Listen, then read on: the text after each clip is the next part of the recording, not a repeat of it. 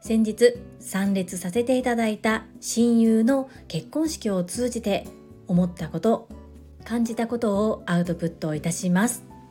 このチャンネルではボイシーパーソナリティを目指すジュリが家事育児仕事を通じての気づき工夫体験談をお届けしています。さて週末ですね。皆様どんな素敵な週末を過ごされますでしょうか？本題に入る前に一つご案内をさせてください。このチャンネルでは個人スポンサーさんを募集しております。ご自身の PR 何かの宣伝大切な方のお祝いなどいろんなシーンでご活用いただけます。概要欄にリンクを貼っておりますので興味がある方はぜひ覗いてみてください。よろしくお願いいたします。そんなこんなで本題です。先日参列させていただいた結婚式についてお話をさせていただきます。11月23日木曜日一粒万倍日の日。この日は祝日でした。私には親友と呼べる友達が3人いてます。友達との付き合いは狭く深くのタイプなのでもともと友達がたくさんいる人ではないんですけれどもこの3人の親友っていうのは離れていてもどんな時でもお互いの環境状況が変わっても久しぶりに会ったらすぐ打ち解けることができる親友です。3人の親友のうちの1人たかちゃん。たかちゃんが結婚式を挙げました。たかちゃんの年齢は51歳です。たかちゃんもお相手の方も50代なんですがお互いに初婚です。私の唯一無二のメンターでいらっしゃる朝倉千恵子先生がよくおっしゃるお言葉出会いは一瞬。遅からず早からず最良で最高のタイミングでやってくる。この言葉を本当に私はその通りだなというふうに思いながら噛みしめました。結婚する年齢が上がるということは両親もそれだけ年を重ねるということになります。今回タカちゃんとそのお相手の旦那様がお互いに結婚ということを決めてお付き合いを始めてすぐに結婚式の段取りをしたには理由があります。それはできるだけちょっとでも元気な状態で両親に参列してほしいという思いがあったからです。私がタカちゃんから結婚するんだという話を聞いたのはゴールデンウィーク明けた後の6月ぐらいだったと思います。そこで9月に入籍をし11月には挙式を挙げるということをもう決めていました。そんなに早くと思ったんですが逆に急がないといけない理由があったんですね。タカちゃんのお父さんは80代でありそして体調を崩して入院中でした。さらにお母様は70代なんですけれども少し認知が進んでいるということで少しでも両親が元気でいる間に挙式にもどうにか参列してほしい。方やお相手旦那様の方も結果的には9月にお父様が他界されお母様も少し認知が入ってきていて歩く足取りもゆっくりゆっくりで支えがいるそのような状態での結婚式となりました。今回身内だけの挙式ということでしたが私はタカちゃんからその話を聞いた時にどうしても身内枠で参加させてほしいというふうにお願いをして結婚式が始まる1時間前から親族の控え室で集まることができるのでじゃあそこに来てくれるということで参加させていただきました。タカちゃんには私と同じような考えの友達がもう一人いらっしゃいましてその方とは控え室で会って意気投合してお話をさせていただきました。結婚式の1週間ほど前に私はタカちゃんから2つのお願いをされました。1つ目はお母さんをお願いしたいということ。親族同士で話をしたり挨拶をするとなった時にタカちゃんは自分のお母さんのことをサポートができないので横についていてほしいということでした。そんなのもう本当に任せてっていう感じだったので全然そこはもう心配しなくていいから私がやるからということで引き受けさせていただきました。2つ目はお父さんのことでした。お父さんはもう入院1ヶ月ぐらいになるんですけれども全く食べ物を食べることができず点滴だけの状態で本当に痩せ細ってしまっていてさらに結婚式の1週間前から39度を超える熱があるということで結婚式の本当に短い時間の間外出してもいいという許可を主治医の先生と看護婦さんからはいただいていたにもかかわらずやっぱりこう現実的には熱のこともあるので下がらないと難しいというふうなことを事前に聞いていました。そして結婚式の当日まで私はお父さんがどうなのかということをタカちゃんに確認することができませんでした。その時点で仮に確認してダメだとか良いとかなっていても当日本当に参加できるかどうかはわからないことでありそこを確認して不安にさせるのもどうかなと思いましてあえて聞かずに私は式が開催されるホテルに向かいました。そして控室に入った時に私と同じように参列する予定の友達の方がいらっしゃったのと親戚の方がいらっしゃったので聞いてみました。お父さんはというふうに言うとやっぱりダメだったみたいだよっていうふうな話だったんですね。でもこれは命に関わることだから仕方がないなっていうふうに思いました。できれば生でタカちゃんのウェディングドレス姿を見てほしいなって思ったんですけれどもそれが叶わないのは本当に仕方がないなっていうふうに思って私たくさん動画を撮ろうというふうにその時決めました。ところがその控え室に数分後お父さんが現れたんです。もともと外出許可をいただいていた時点でヘルパーさんをつけていました。そしてなんとヘルパーさんと一緒に府長さんまでついてきてくださっていたんです。これにはタカちゃん自身も本当にびっくりしていたんですけれども私たちも看護婦さんがそばにいてくれる。そういうふうに思えただけですごく安心することができました。お父さんは食べれなくて痩せ細ってしまってはいたんですけれどもしっかりと意識はあって私がそばに寄って手を握りしめていろいろと話しかけさせていただいたんですけれどもその時も冗談を言ってくださったりうんうんとうなずいてくださったりそして「タカちゃん会えてよかった来てよかった」すごく嬉しそうな顔をされていて本当に良かったなというふうに思います。このタカちゃんのお父さんが参列するための事前の準備から当日までを私は LINE や実際に拝見をさせていただいて思い浮かんだのが7月に西宮にて朝倉千恵子先生の講演会を主催してくださった有限会社ラゴマジョーレピース訪問看護ステーションこちらの代表取締役でいらっしゃる青山由美さんです。青山由美さんには事前にタカちゃんからどうしようっていう風に連絡をもらっていた時にも話を聞いてもらって改めて青山由美さんがされているお仕事っていうのは本当に尊いお仕事だなっていう風に感じまして感謝の気持ちと尊敬でしかありませんでした話を聞いていただけるだけでこんなに心が落ち着くんだそして看護師さんがそばにいてくれるだけでこんなに安心できるんだ。本当に看護婦さんって白衣の天使だな。改めて感じます。親族の控室にて写真を撮る時間がありましたが結構皆様遠慮がちでした。なので私は声かけをして「タカちゃんお父さんと手をつないで」これは桜千恵子先生の教えでもありますが両親の手を握ってください。たくさん手をつないでください。そのようにおっしゃっていたのでこれは絶対に写真に収めておかないと後で後悔すると思いまして「たかちゃんお父さんと手をつないで」って言ってお父さんと手をつないだ写真を撮らせていただきました。そして私もお父さんとは血はつながっていませんが大切な親友のお父様でいらっしゃいます。たくさん手を握ってお話をさせていただきました。おせっかい魂が本当にここでも出てしまったんですけれども結果的にタカちゃんタカちゃんのご両親そして親族の方お友達との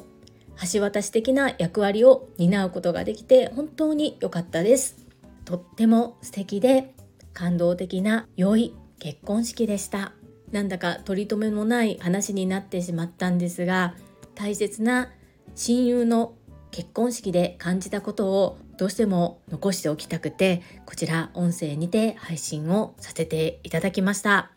途中ちょっと涙声になってしまってお聞き苦しいところがあれば申し訳ありません。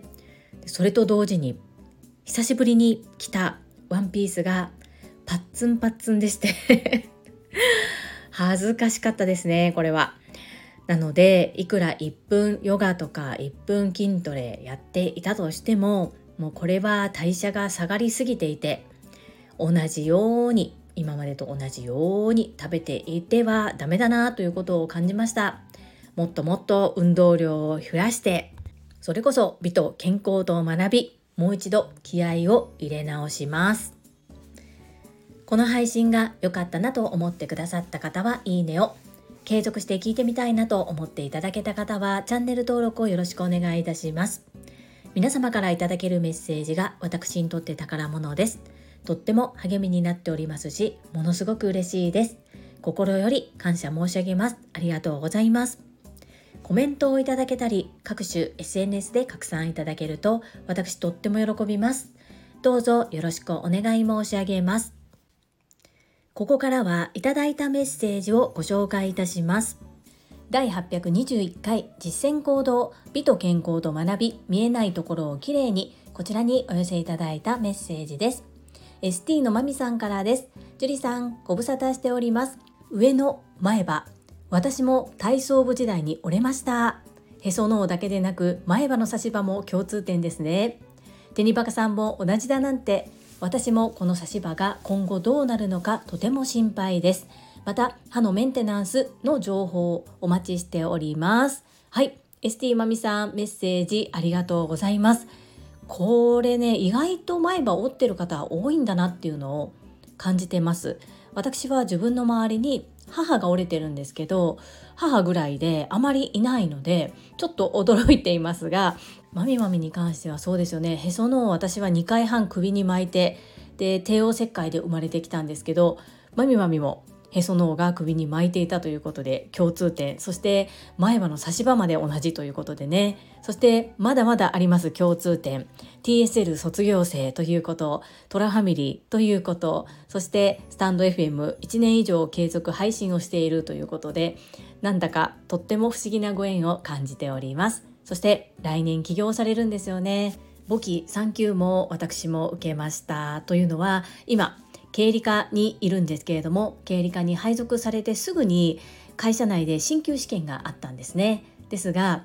時短中だったということ。配属替えがあったところだったということ。そしてあなた何も資格ないでしょというふうに上司に言われまして受ける受けないは本人の自由で決めることができたんですけれどもその時の上司は私が受けることを望んでいなかったんですね。その状態で受けることもできたんですが確かに経理に関わる資格っていうのは何一つ持っていなかったのでそこから毎年やってくるんですね。その試験を受けなかったとしても1年後にどうされますかっていう話が絶対出てくるのでそれまでに必ず取ろうということで3級取りました。で取ってみて思うのがどんな資格でもそうだと思うんですけれども実際にこう学ぶ簿記と会社の仕事で使っている実務の部分っていうのは結構ズレがあったりします。そして検定だけではわからない部分もたくさんありますし私の職場のようにこう割と経理課員の人数が多くて職務分担で割れてる場合などは習ったことを使わなかったりとか会社独自の感情を使ったりとかするので産休を取ったイコール仕事の幅が広がるというわけではないですがやはり開業も考えておられるまみさんなので事業が大きくなって例えばコッテイさんに税務関係のお仕事をお願いするとしても複式簿記の概念や産休レベルのものを知っているのと知っていないのとではいろいろと話が通じる通じないもありますしとっても素敵な資格取得の選択をされたなというふうにまみまみの配信を聞きながら感じていました。ご多忙な中メッセージいただけたこととっても嬉しく思いますそしてこの差し歯がね今後どうなっていくのかっていうところ私もこの状況変わったらまたアウトプットさせていただきますので参考にしてもらえたらなというふうに思います。まみまみメッセージありがとうございます。続きまして第822回書簡共有三省堂書店様主催めくる塾からの学びこちらにお寄せいただいたメッセージです。かおりさんからです。樹里さんおはようございます。私もめくる塾参加しました。樹里さんがおっしゃる通り TSL ドラファミリーボイシーリスナーさん最強ですね。仲間って本当にいいなそこにご縁をいただけた私幸せだなって思いました。気持ちを再確認させていただけるアウトプットありがとうございます。かおりさん、メッセージありがとうございます。はい、アーカイブを拝聴しながら、かおりさんの発表を聞かせていただきましたよ。新たなことを始められるということで、どんなことなのかワクワクドキドキ楽しみにしております。お元気そうな声が聞けてとっても嬉しかったです。かおりさん、メッセージありがとうございます。最後に、こうちょくさんからです。いつも優しい配信ありがとうございます。このございますはよくマインド TU さんも使われているお互いに財を増すという字ですね。ありがとうございます。続きです。樹里さんのチャレンジのおかげでみくる塾参加できました。パチパチパチパチ。感謝です。初朝倉先生に緊張しっぱなし。テキパキしている TSL の方にタジタジでしたが しっかり前向きになれました。炎。本当にありがとうございます。硬直さん、素敵なメッセージありがとうございます。そして硬直さんのスタンド FM でのめくる塾のアウトプットも聞かせていただきました。やっぱり塾生は違うんでしょうね。でしょうねというのは私自身も約1年前に単なる Voicyリスナーだった時に DSL っていう存在を知った時に私とは生きる世界が違うし全然違う世界の方々がきらびやかにゴージャスにいらっしゃる世界だというふうに思い描いていたんですね思い込んでいたんですねで実際に「えい!」とその扉を開けてみるとやっぱり別格の方々がたくさんです